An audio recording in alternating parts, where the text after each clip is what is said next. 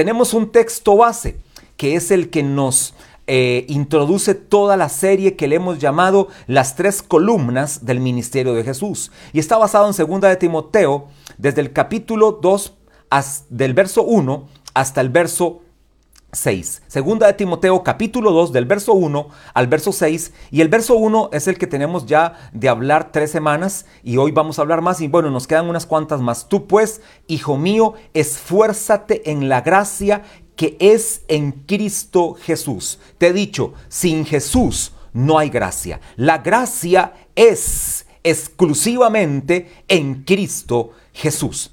Y el apóstol Pablo le dice a su hijo Timoteo, cuando dice hijo, es un hijo espiritual, como todos los que están escuchándonos en esta mañana, este, sé que en su mayoría son hijos espirituales del ministerio humana. Gracias, amados hijos, por conectarse y por no retirarse, porque están de vuelta otra vez acá en la conexión. Eres un hijo espiritual. Y a estos hijos espirituales, el apóstol Pablo, y hoy en mi caso me toca decirles, esforcémonos en la gracia. Esta palabra esfuerzo no tiene que ver con buenas obras. Por cierto, nada más como un repaso rápido, la palabra esforzarse no tiene nada que ver con buenas obras. La palabra esforzarse, la palabra griega endudemo, que significa pon a trabajar la gracia.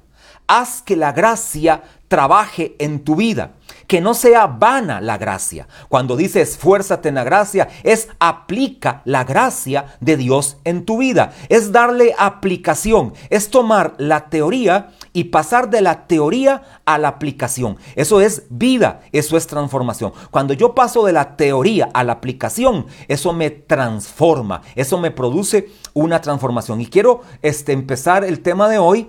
Este, no voy a este, avanzar mucho porque ya sé que el tiempo ha transcurrido y sé que ya muchos también tienen su programa hecho, tienen este, hoy su horario, sin embargo, este, vamos a terminar este, eh, de una manera donde vamos a avanzar este, y vas a aprender bastante el día de hoy. Abra su Biblia, le dije, téngala abierta en el libro de San Juan, la carta del apóstol Juan, este, el Evangelio de Juan. Recuerdo, usted va al Nuevo Testamento, a los que son nuevitos, Mateo, Marco, Lucas, y se llega al Evangelio de Juan. Y vas a ir al capítulo 1 que me impresionó ese verso para introducirte el tema de hoy. Vamos hoy a entrar ya a los medios de gracia. Hoy vamos a ver tres medios de gracia o tres agentes de gracia. Recuerde que cuando hablamos de los medios de gracia, dije la semana anterior que la gracia es la, es la principal impartición de Dios. Por eso te dije que lo que hoy recibes no es un entretenimiento, es una impartición en un entrenamiento de la palabra de Dios. Entonces la gracia es la principal impartición divina. Qué maravilloso saber que Dios nos dio esta impartición. Él nos dio a su Hijo Jesucristo. Y dice Juan capítulo 1, verso 14 en adelante dice, y aquel verbo, ya usted sabe, ya dije lo que significa verbo, la palabra griega logos, que significa palabra y significa la primera causa de todas las cosas y la manifestación personal de Dios ante los hombres. Eso significa la palabra verbo. Y aquel verbo fue hecho carne. Es lo que llamamos la encarnación. Dios hecho carne carne, lo que te dije también hace dos semanas, la unión hipostática de Dios, donde Dios toma la naturaleza divina y la naturaleza humana y de esta manera se manifiesta al mundo. Nunca dejó de ser divino, sin embargo, tomó la naturaleza humana, ¿para qué? Para redimirnos. Era necesario que Él tomara una naturaleza humana sin dejar de ser naturaleza divina para redimirnos. Era totalmente necesario Dios hecho carne en la persona de Cristo para redimir al mundo entero, y todo aquel que crea en él será salvo. Fue hecho carne y habitó entre nosotros y vimos su gloria, gloria como del unigénito del Padre, lleno de gracia y de verdad. Juan dio testimonio de él y clamó diciendo, este es de quien yo decía, el que viene después de mí es antes de mí, porque era primero que yo. Porque, y aquí quiero enfatizar esta este, palabra poderosa, porque de su plenitud, esta palabra plenitud, les dije este, hace ocho días es la palabra griega pleroma, que significa abundancia. O sea, podemos decir de su abundancia tomamos todos, dice el verso. De su plenitud tomamos todos. ¿Qué te quiero decir en esta mañana? Toma de la plenitud de Cristo. Toma de su plenitud. Toma de la vida de Cristo, que la vida de Cristo en esta mañana sea impartida en ti y que podamos decir, soy menos Carlos y ahora soy más Cristo. Ya no vivo yo, mas vive Cristo en mí. Soy menos carnal y ahora me quiero volver más espiritual porque la plenitud de Cristo está en mí. ¿Qué significa la plenitud? Significa la abundancia de Cristo, porque todo lo que Dios hace, lo hace abundantemente. Todo lo que Dios hace, lo hace en abundancia. Por eso declara que la abundante vida de Cristo está en tu vida. Sigue diciendo el verso, porque de su plenitud tomamos todos. Y oiga lo que dice el consejo inspirado por el Espíritu Santo al apóstol Juan. Qué maravilloso esto. El apóstol Juan, siendo inspirado por el Espíritu Santo, dice, de su plenitud tomamos todos gracia sobre gracia. Esta es una gracia a la n potencia. Lo que nos quiso decir el apóstol Juan es, tomen de la gracia de Dios, pero tomen todo lo que puedan. Hasta donde ustedes quieran, tomen la gracia. La única regla que hay para tomar la gracia es que tú la pones y dices, ya no quiero más hasta aquí quiero. No, más bien di, quiero abundante gracia hasta rebosar, hasta que se desborde. Quiero que su gracia esté en mí. Recuerda que la palabra gracia es la palabra griega charis, que significa la influencia divina en el corazón. Influencia divina en tu corazón. Eso fue lo que sucedió cuando aceptamos a Cristo. Lo que pasó fue que Dios influenció tu vida en tu corazón y te dio la gracia te dio ese regalo. También esta palabra charis significa regalo. Es un regalo para nosotros. Pero me gusta lo que significa en el griego. Es una influencia divina en el corazón. Y así, entendiendo esto, Vamos a ver medios de gracia o agentes de gracia, como la tubería por la cual este, fluye el agua de tu casa. Cuando tú este, abres la tubería, este, fluye agua. Esa agua representa la gracia de Dios. Esa agua que te refresca, esa agua que te quita la sed, esa agua con la cual tienes vida, esa agua que le da vida al mundo entero, esa agua que le da vida a la naturaleza, representa la gracia, la gracia de Dios. Por eso el planeta es 90% agua, es un planeta lleno de agua, es la creación de Dios y Dios sustenta su creación con su poder. Bueno, la gracia representa el sustento de Dios para nuestra vida. Ahora la tubería es el medio. Y aquí tenemos otra ventaja, que en esta tubería, que es el medio, la tubería también está limpia, está diáfana, está intachable, no es como nosotros, que nosotros sí podemos fallar. Cuando el medio en algún momento o de lo que se depende es el hombre, ahí es donde hay contaminación, ahí donde puede haber un error, ahí donde puede haber algún tipo de falsedad, ahí puede haber algún tipo de equivocación. Entonces, este, aquí Dios también hace algo, se garantiza de que el medio también lo pone Dios. Ahora, aprende este principio. El que trabaja es Dios, el medio no es el que trabaja. El medio no trabaja, el que trabaja es Dios a través del medio. Dios trabaja a través del medio. De repente, en algún momento vamos a aprender que hay medios donde nosotros podemos ser, sin embargo, Dios nos va a usar para hacer correctos medios. Sin embargo, vamos a ir paso a paso entendiendo esto. Ahora, mira qué importante Hablando de esto, ahora mi esposa decía que iban a haber unas preguntas, este, Raquel este, va a estar lista para este, ver quién la hizo bien, la respondió bien, o Byron y Ariel que están, ellos siguen en el Zoom este, bajo otra conexión. Anota esto, esta definición va a ser vital que la aprendas durante toda la enseñanza. Gracia. Cuando hablamos de gracia y hablamos de misericordia, hay una diferencia entre gracia y misericordia. Esto te lo tienes que aprender de memoria y líderes amados, memoricen esta definición. Esta es una definición que aprendemos de la palabra. Memoricen líderes a través de sus aulas virtuales esta semana, a partir de mañana, que ya se conectan en aulas virtuales por Zoom. Memoricen esto ahí en grupo. Hagan una dinámica para memorizarlo y ustedes lo dicen. Misericordia. Oiga lo que es la misericordia. La misericordia es no me dan lo que, merezco, lo que merezco. Misericordia es no me dan lo que merezco. Oiga, por supuesto, no me dan lo que merezco, porque ¿qué merecía? Merecía el castigo eterno, merecía la separación de Dios, merecía estar ajeno a la vida de Dios, merecía ser separado y castigado eternamente. ¿Por qué? Porque el hombre se apartó de Dios, tomó malas decisiones. Entonces, misericordia es, no me dan lo que merezco.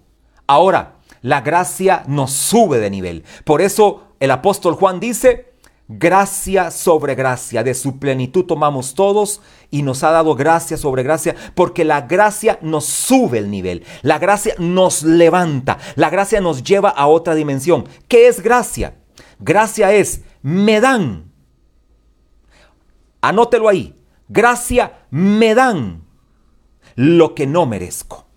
Me dan lo que no merezco. ¿Ven que es diferente? Misericordia, no me dan lo que merezco. Gracia, me dan lo que no merezco. Misericordia, no me dan lo que merezco. Gracia, me dan lo que no merezco.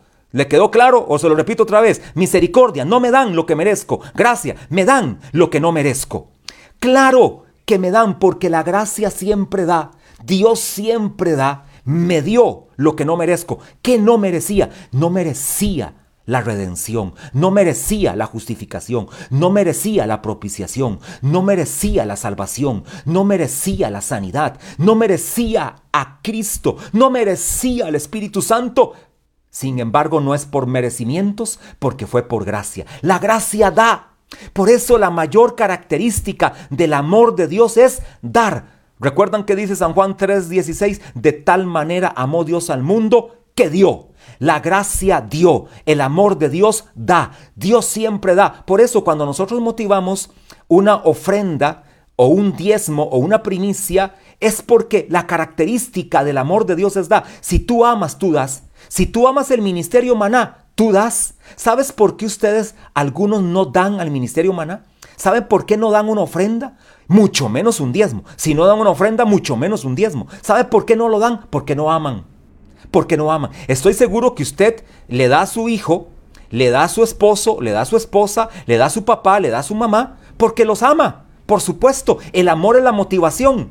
Bueno, hay gente a la que usted le da que aunque usted no los ame, tiene que dar. Usted tiene que dar a la caja del Seguro Social el 10% de sus ingresos. Usted tiene que darle al Banco Popular y al Fondo X y tiene que dar para una pensión, quiera o no, tiene que hacerlo y darlo aunque usted no los ame, tiene que hacerlo. Sin embargo, si tú amas la obra de Dios, yo sé que tú amas a Dios, eso sí no lo pongo en duda. Oiga esto, no pongo en duda que tú ames a Dios. Yo sé que tú amas a Dios con todo el corazón. Sin embargo, ¿amas la obra de Dios? Hazte esa pregunta. ¿Amas la obra de Dios? Sí, pastor, yo la amo. ¿En serio que la amas? Demuéstralo con hechos. Demuéstralo. Porque el amor da. Así que esa es la gracia. La gracia entonces me dan lo que no merezco y la misericordia es no me dan lo que merezco. Bendita gracia de Dios que me dio lo que no merecía. Qué glorioso, mi Señor, mi Padre Celestial, que me dio a Jesucristo, que me dio al Espíritu Santo, aunque no lo merecía, pero me los dio. Gloriosa gracia, bendita gracia que me dio a Jesús. Es más, anótelo ahí, ustedes que están en el Facebook Live, anótelo ahí. Gracias Señor, bendita gracia, te amo por tu gracia, me diste a Jesús, ¿cómo entonces yo no voy a darte lo mejor de mi vida? ¿Cómo no voy a darte mi servicio? ¿Cómo no voy a darte mi tiempo? ¿Cómo no voy a darte de mis recursos? ¿Cómo no voy a darte mi alabanza? ¿Cómo no voy a darte mi adoración? ¿Cómo no voy a darte mi proclamación, cómo no voy a darte mi intercesión, cómo no voy a darte, Señor, lo mejor de mi vida. Ponlo ahí, bendita gracia. Ahora, Listos, primer medio de gracia que el Señor nos entrega o agente, como quieras llamarlo. A mí me gusta más llamarlo medio de gracia.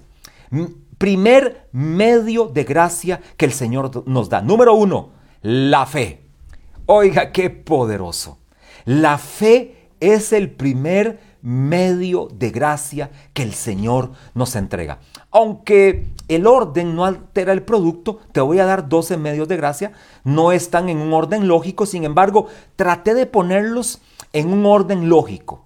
En la medida de lo posible, el orden es un orden lógico, en la medida de lo posible. Sin embargo, el orden no altera la maravillosa gracia de Dios, no altera el maravilloso resultado. Recuerda la premisa que puse, el medio no es el que trabaja, el que trabaja es Dios a través del medio. De repente esta puede ser también una pregunta que puede quedar ahí. El medio no es el que trabaja, el que trabaja es Dios a través del medio. Y también es así, se las van a hacer. Misericordia. ¿Qué es misericordia? No me dan lo que merezco. ¿Qué es gracia? Me dan lo que no merezco. Ahora, la fe. Primer medio de gracia que te quiero decir en esta maravillosa mañana, la fe. Y para esto quiero leer la palabra, o sea, no te voy a decir cosas que no estén en la palabra. Dice Romanos 5, verso 1 y 2, justificados pues por la fe, tenemos paz para con Dios por medio de nuestro Señor Jesucristo, por quien tenemos, verso 2, el verso 2 me pone el punto, porque por quien también tenemos entrada por la fe a esta gracia en la cual estamos firmes y nos gloriamos en la esperanza de la gloria de Dios. Ahora entonces, ¿cómo es que yo entro a la gracia de Dios? Entro a la gracia de Dios a través de la fe. Es necesaria la fe para entrar a la gracia de Dios. Y te tengo una buena noticia que hoy no es parte del tema, no es hacer énfasis en el medio, porque si te hiciera énfasis en el medio, hablar de fe me llevaría aproximadamente unos seis meses a nueve meses hablar de fe. Di una serie hace años atrás que le llamé El Poder de la Fe y por lo menos duré unos seis, nueve meses hablando del tema de la fe, porque es maravilloso el tema de la fe. Nada más te quiero decir esto, la fe es un espíritu la fe es un fruto y la fe es un don. Y ya Dios los puso en tu vida. Ya Dios puso una medida de fe. Cuando dice la palabra en Romanos capítulo 5, creo que es el verso, perdón, Romanos capítulo 12, creo que es el verso 5 o el 6, ahí está, ahí alguno me puede corroborar, es el verso 5, 6 o 7, que Él me ha dado una medida de fe. Esto no significa que lo que Dios te dio de fe es una medida absoluta, es decir que la fe puede crecer en tu vida. Si fuera una medida absoluta es Dios te dio esto de fe y hasta ahí. Esta medida de fe y hasta ahí llega la fe. No, Dios te dio esto de fe, pero crece, crece y crece. Eso va a depender de ti y también de tu comunión con Dios y de tu oración. Como aquel hombre que le dijo a Dios, aumenta mi fe, le dijo a Jesús, aumentanos la fe. Y Jesús respondió a esa oración. Cuando este hombre le dijo, aumentame la fe, Jesús respondió a esa oración. Y Jesús es un experto en aumentar la fe. Así que pídele y pidámosle a Dios que nos aumente la fe. Bueno, el punto es este. Es necesaria entonces la fe para alcanzar la gracia de Dios. Dice el verso 2 de Romanos 5, por quien también tenemos entrada por la fe a esta gracia. La fe viene a ser como la puerta. La fe es la puerta y entonces la fe se abre la puerta y entro a la gracia de Dios. No puedo entrar a la gracia si no tengo esta fe. Ahora, a partir de ese momento, comienza a trabajar Dios en tu vida. Cuando el medio, la tubería de la que hemos hablado, ahí está ese medio, ahí está esa tubería llamada la fe Tú estás ahí, entonces se abre la puerta y Dios empieza a trabajar en tu vida a través de su gracia y empieza un plan en tu vida de avance, un plan de perfección, un plan de total madurez espiritual. También dice Efesios, ¿quién no se sabe Efesios 2.8? ¿Quién no se sabe Efesios 2.8? Porque por gracia sois salvos por medio de la fe. Y el verso que sigue, no por obras, para que nadie se gloríe. Vuelvo a repetir Efesios 2.8, porque por gracia sois salvos por medio de la fe, y esto no de vosotros, pues es un don de Dios, o es don de Dios, o es un regalo de Dios, es charisma, es charis de Dios, no por obras para que nadie se gloríe. Significa entonces que la fe es el medio para que la gracia de Dios opere en tu vida. Bendita entonces la hora en la cual tú y yo tuvimos la fe para haber dicho al Señor Jesús, entra a mi corazón. Aún esa fe Dios la puso en tu vida. Aún esa fe Dios la depositó en nosotros. Pidámosle a Dios que deposite fe en aquellos que anhelamos ser salvos. Señor, pon fe Pueden decir algunos que están aquí conectados, pon fe en mi mamá. Es una oración que tú puedes hacer. Pon fe en mi papá, pon fe en mi compañero, pon fe este, en mi jefe, pon fe en mi amigo, pon fe en un primo, pon fe en un tío. Señor, yo quiero verlos salvos. Yo quiero que entren por la puerta y que esa puerta llamada fe se abra para que ahora entren a la gracia de Dios. Es algo que tú puedes orar. Ahora, anota esto. Esto es vital. No va a ser pregunta porque este, se te va a hacer complicado este, memorizar lo que te quiero decir ahorita. Anota esto. O te paras. Anote esto. O te paras en la arena de tus imposibilidades.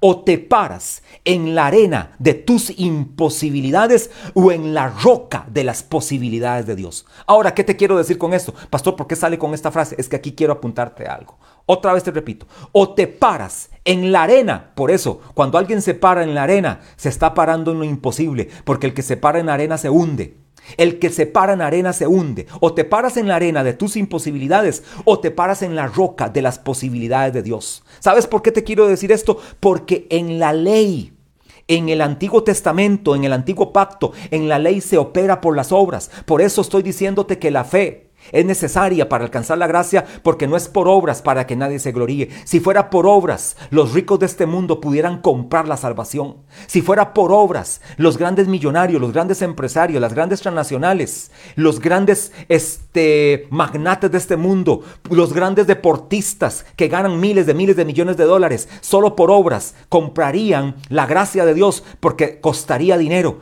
Pero no es así porque no es por obras, para que nadie se gloríe. En la ley se operaba por las obras, en la gracia se opera por la fe.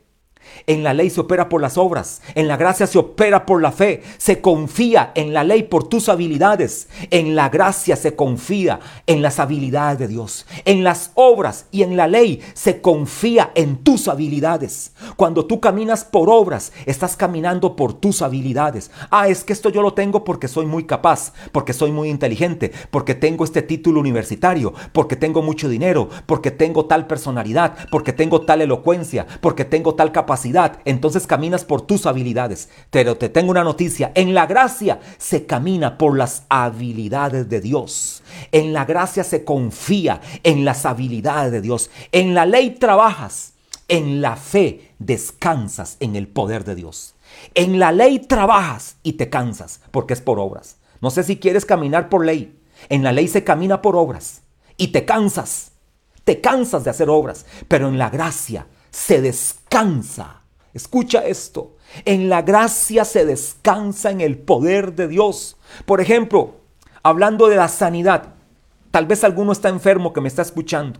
Alguno que hoy está en esta transmisión, sea que me está viendo por el video de Facebook o solamente tiene audio, tal vez estás enfermo. Por tus obras, bueno, por tus obras es, voy a ir a médicos, voy a hacer estas terapias, voy a seguir esto. Y eso está bueno, está bien, es parte. Sin embargo, cuando hay fe, tú dices, Señor, descanso en tu poder. Descanso en tu fe porque en la gracia se descansa en la fe y se descansa en el poder de Dios, pero en la ley se descansa en las obras y en tus habilidades. Cualquiera puede poner ahí para que vean que yo no estoy inventando nada. Ponga ahí, yo fui sanado de un cáncer imposible Estoy seguro que hay gente que me está escuchando, que puede testificar, a mí Dios me sanó de cáncer, no fue la medicina. Bendita la medicina y bendito los médicos que Dios también usa para tratar una enfermedad. Qué bueno. Qué bueno que existen buenos médicos que pueden hacer esto. Sin embargo, estoy seguro que hay gente que me está escuchando que no tuvo necesidad de que un médico le diera un tratamiento. Fue al médico, el médico le diagnosticó el cáncer, le diagnosticó el tumor, le diagnosticó la diabetes, le diagnosticó la presión alta, le diagnosticó la enfermedad de la que iba a morir sin embargo, vino un diagnóstico más alto que fue el poder de Dios y le dijo, yo te sano, yo te levanto, yo hago un milagro en tu vida. Si alguien ha recibido un milagro de estos, donde usted se paró en la roca de las posibilidades de Dios, póngalo ahí. Yo fui sanado de cáncer, yo fui sanado de un riñón, yo fui sanado de un problema a nivel estomacal, yo fui sanado de un problema este, de un tumor, yo fui sanado de un problema X. Póngalo, testifíquelo para que la gente nueva que hoy está ahí diga, eh, Dios sigue y permanece fiel y Dios existe. Esa es la fe. Termino este medio diciéndote, en la fe o te paras en la roca de las posibilidades de Dios o te paras en la arena de tus imposibilidades. Medio número dos que te quiero decir en esta mañana y es maravilloso medio. Usted va a brincar ahí en la silla que está, yo no puedo hacerlo porque si no me desacomodo todo acá.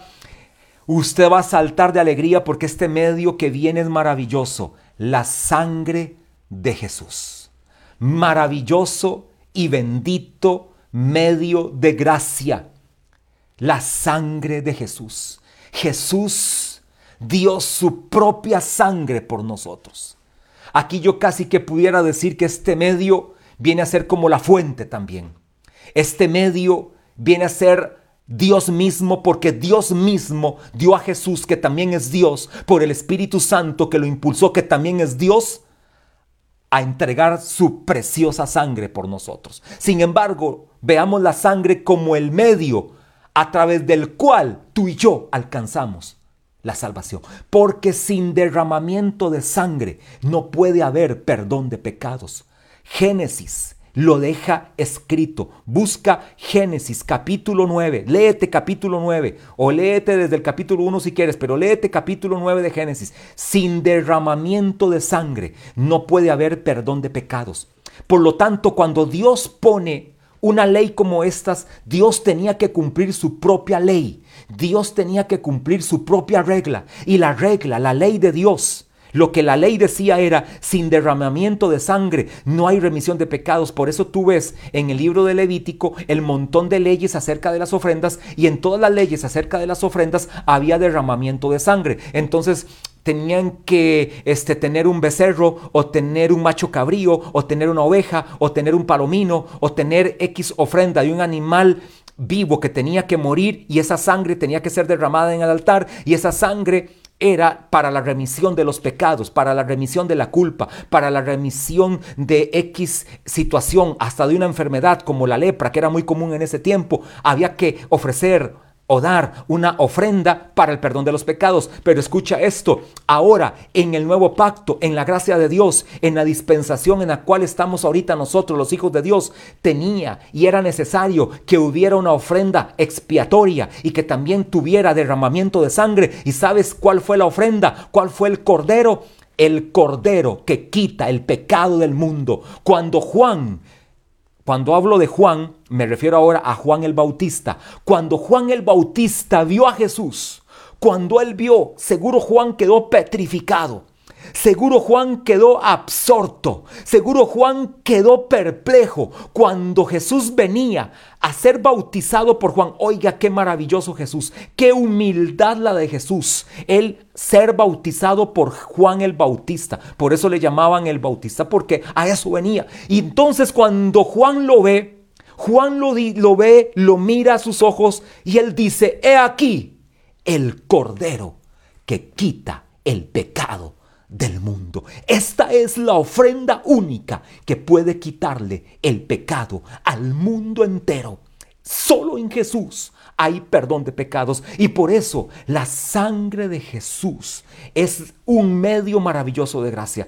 Hace también, esto me recuerda, los que ya tienen años de estar con nosotros en, el ministerio, así como recordé que hace años di una serie que le llamé El Poder de la Fe, también hace años di una serie que también me llevó como seis meses, una de mis series preferidas. Bueno, ya le dije, El Poder de la Fe es mi serie preferida preferida número 3. Ahora le voy a decir mi serie preferida número 2. Porque todas van, es más, no tienen orden, todas están en número 1 mejor. El poder de la fe. Ahora, el triple poder de la sangre está también en número 1. Y también ahora le voy a hablar de otra serie que hablé y esta duré un año entero, que le llamé La Victoria de la Cruz. Mis tres series preferidas y además tengo otra cuarta serie preferida que va también de número uno, las cuatro son número uno, se llama Al que venciere. Esas cuatro, y hay una quinta, pero ahorita mejor no me distraigo en esto. El triple poder de la sangre, dije hace más de 3, 4, 5 años. Y este triple poder de la sangre, por cierto, esto no está en el bosquejo. Para los que están anotando, son cosas que digo que no están en el bosquejo para que usted las pueda estudiar. El triple poder de la sangre lo registra Levítico capítulo 4, versos 6 y 7. Y por cierto, el triple poder de la sangre son, por supuesto, tres poderes de la sangre. Y esta es la sangre de Cristo. Número uno, poder para adorar, poder para orar y poder para salvar. Oiga, qué maravilloso. Poder para adorar, poder para orar y poder para salvar. Ese es el triple poder de la sangre. Por eso dice la palabra en Levítico 4, capítulo 6 y 7, que Él derramó su sangre hacia el velo del santuario. Esto es poder para adorar. Porque cuando nosotros adoramos, al que estamos viendo es al Dios mismo. Estamos delante de Dios. El velo fue quitado y entonces ahora podemos ver hacia el velo del santuario y tenemos libre entrada al lugar santísimo. Por eso tenemos poder para adorar a través de la sangre de Cristo. Número dos, también este pasaje de Levítico registra poder para orar. Dice que derramó su sangre en los cuernos del altar de el incienso aromático. Siempre el incienso aromático es tipo de oración, ese incienso que sube a Dios. Las oraciones de los santos, cuando tú y yo oramos, suben a Dios en incienso aromático, dice el libro de Apocalipsis también. Entonces dice que esa sangre fue derramada en los cuernos del altar del incienso aromático de manera tal que ahora cuando tú oras hay poder en tu oración. Ahora que oramos, al principio para que la gente permanezca en Cristo. Esa oración tiene poder. Sigue orando por tu hijo que no es salvo. Sigue orando por tu hijo que está en drogas. Sigue orando por tu esposo que todavía no es salvo. Sigue orando por tu recuperación financiera. Sigue orando por tu sanidad. No dejes de orar porque tu oración tiene poder.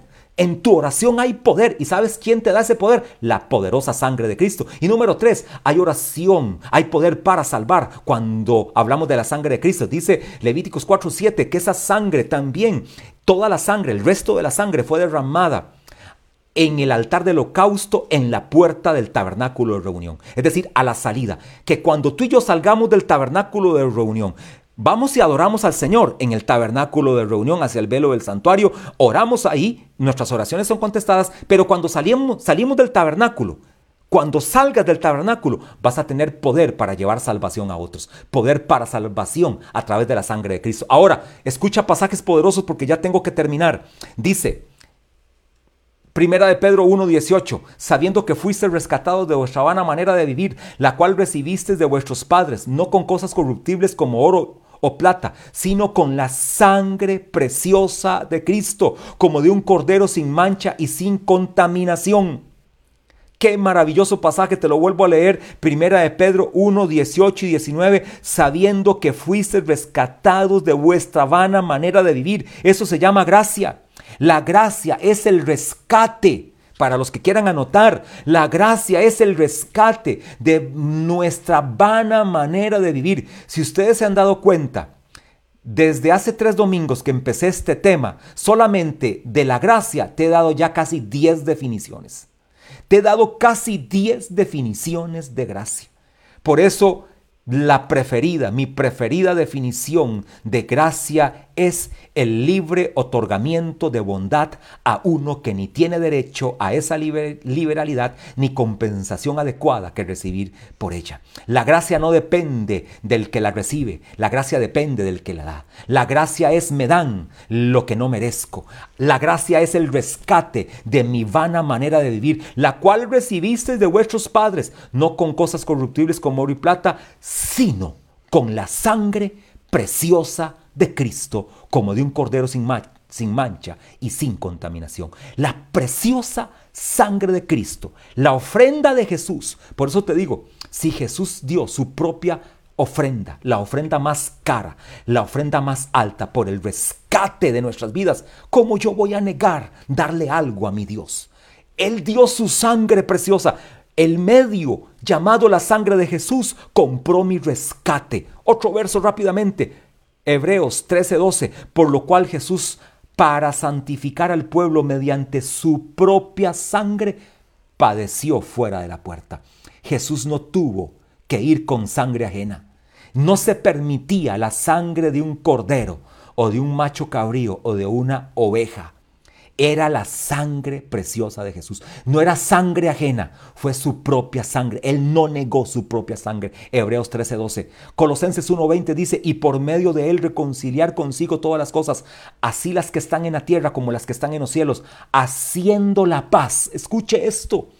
Haciendo la paz mediante la sangre de su cruz. Ahora, hermano, ¿qué es la paz? La gracia es conquistar la paz de Dios en tu vida. Cuando tú eres salvo, ahora se quita el temor y ahora viene la paz de Dios a tu vida, haciendo la paz. ¿Cómo logras la paz? Mediante la sangre de tu cruz, de su cruz. ¿Sabe por qué usted no ha logrado la paz?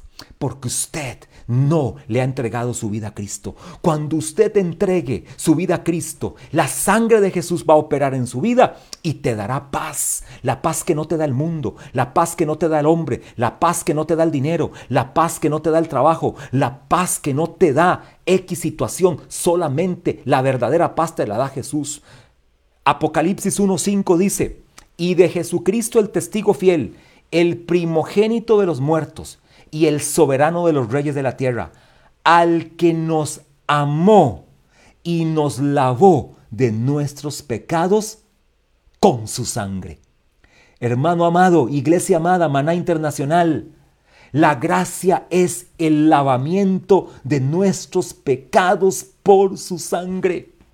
Por eso maravilloso, bendito, precioso, glorioso medio de gracia. Por eso el medio también es puesto por Dios porque no tiene contaminación. No hay nada más precioso. Por eso el apóstol Pedro que caminó con Jesús le llamó preciosa sangre de Cristo. Así la llamó Jesús en Pedro. Ahora lo leímos 1.18, 1 Pedro 1.18. La preciosa sangre de Jesús. ¿Sabes por qué? Porque esa preciosa sangre lavó tus pecados. No hay nada más maravilloso para lavar pecados que la sangre de Jesús. No existe ningún hombre, ningún Dios, ninguna religión, ningún pensamiento, ninguna ideología que pueda lavar pecados y perdonarlos. Solo la sangre de Jesús puede lavar tus pecados y perdonarlos. Solo y exclusivamente la sangre de Jesús. Escúchame tú que has negado a Jesús. Escúchame tú que te has apartado. Escúchame tú que de repente has abierto puertas a doctrinas de error. Solo la sangre de Jesús lava y perdona pecados. Nada más.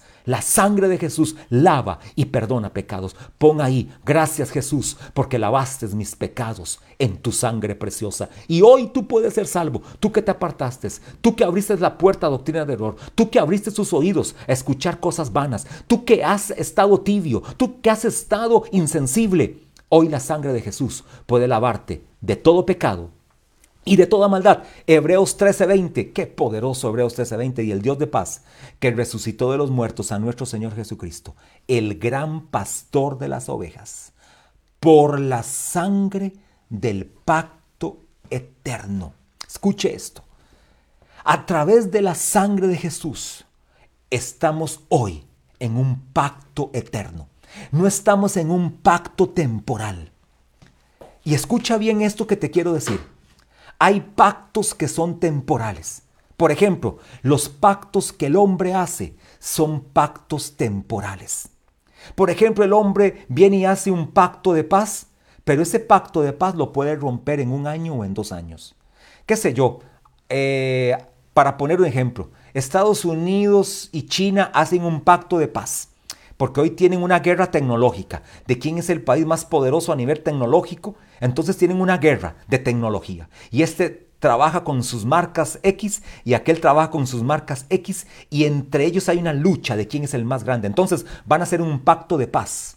Van a parar la guerra tecnológica. Ese pacto puede durar uno, dos años, tres años, un mes, un día. Yo diría que si lo hacen duraría un día nada más. Pero el pacto que Dios hace es un pacto eterno, porque los pactos que yo conozco en la Biblia, que por cierto, Dios es el que hace pactos, el Dios de pactos, el hombre no hace pactos con Dios. Usted no hace pactos con Dios. Por ejemplo, esa frase que dicen algunos, voy a pactar con Dios, eso no es correcto. Usted no pacta con Dios. Voy a pactar una ofrenda. No, no, usted no pacta. Dios es el Dios de pactos y solo Dios hace pactos con el hombre. Por lo menos la Biblia me registra los cuatro grandes pactos que Dios hizo que son eternos y que son incondicionales. Por ejemplo, el pacto abrámico, el pacto palestino, el pacto davídico y el nuevo pacto. Son los cuatro grandes pactos que Dios hizo. El pacto abrámico que tiene que ver con la tierra, que Dios se, lo va, se la va a dar a Abraham, a la descendencia de Abraham, cuando vengan los tiempos finales, en el gran momento donde Dios vendrá por segunda vez y reinará para siempre, Él le entregará a Abraham todas las tierras que le pertenecen, porque es un pacto eterno e incondicional. El pacto davídico se sentará otra vez Jesús sobre el trono de David. El pacto que hizo con David fue un pacto eterno e incondicional. Este pacto pareciera que terminó con el reinado de David y con los reyes, sin embargo, no ha terminado porque fue un pacto incondicional y eterno que no está basado en el hombre, está basado en la reputación de Dios. Por lo tanto, este pacto que hizo con David será cumplido porque Jesús se sentará cuando venga a reinar en el trono de David. El pacto palestino, Israel regresando a su tierra nuevamente, todos los judíos regresarán a su tierra, Dios cumpliendo el pacto palestino, que es un pacto que tiene que ver con herencia, y el nuevo pacto, donde están involucrados todos aquellos que estamos hoy vivos, los que estuvieron desde que Cristo vino a la tierra hasta desde su primer venida hasta su segunda venida, todos los que estén entre ese lapso de tiempo, estamos involucrados en el nuevo pacto. Y todos aquellos que estemos en, eso, en ese nuevo pacto y creamos en Jesús, la sangre del pacto eterno limpiará sus pecados, sanará su vida, restaurará todo su ser, porque es sangre de pacto eterno. Esa sangre tuvo eficacia, tuvo eficiencia. No quiero avanzar un poco más, quiero mejor ir al tercer medio de gracia el próximo domingo, porque tiene que ver con la victoria de la cruz, que es mi libro preferido ya ese es un libro que tengo escrito, mis temas preferidos, la victoria de la cruz, el poder de la fe, el triple poder de su sangre, al que venciere, qué temas más poderosos, quisiera darlos otra vez. Ahí donde usted está, hoy quiero decirte, no quiero romper este ambiente. Si tú estás por primera vez o por segunda o por tercera o tienes seis meses de estarte conectando, pero no has tenido un encuentro con Jesús, hoy te quiero decir que la sangre del pacto eterno, la que Jesús entregó en la cruz, la que Jesús se vació en la cruz, la que Jesús derramó en la cruz, la derramó por ti, para tu salvación. Por eso te dije que el triple poder de la sangre, el tercer poder de la sangre de Cristo es poder para salvarte. Yo no te salvo. Mi palabra no te salva, ningún hombre te salva, solo te salva la sangre poderosa de Cristo. Solo te salva el mismo glorioso Señor Jesucristo que derramó la sangre del pacto eterno. Ahí donde estás, esta sangre hoy puede ser eficaz en tu vida Haz esta oración conmigo. Sencilla oración que puede cambiar tu vida hoy y para siempre. Di así conmigo. Escúchate, que te escuches ahí al frente de tu computadora, de tu tablet o de tu celular. Di así conmigo. Señor Jesús, entrego mi corazón a ti y te pido perdón por mis pecados, por mi maldad, por mi rebeldía. Lávame de todos mis pecados con tu preciosa sangre la sangre del pacto eterno. Rescátame mediante tu preciosa sangre de mi vana manera de vivir. Límpiame de toda maldad. Gracias, Señor Jesús, porque hoy te declaro como Señor, como Salvador y como dueño de mi vida. En el nombre de Jesús. Amén. Si has hecho esta oración, hoy Has alcanzado la salvación. Hoy la preciosa sangre de Jesús operó en tu vida para salvarte y sabes qué operó? La fe. Hoy se activaron dos medios de gracia para que alcanzara la gracia de Dios. La fe y la sangre de Jesús te han, te han dado hoy la gracia.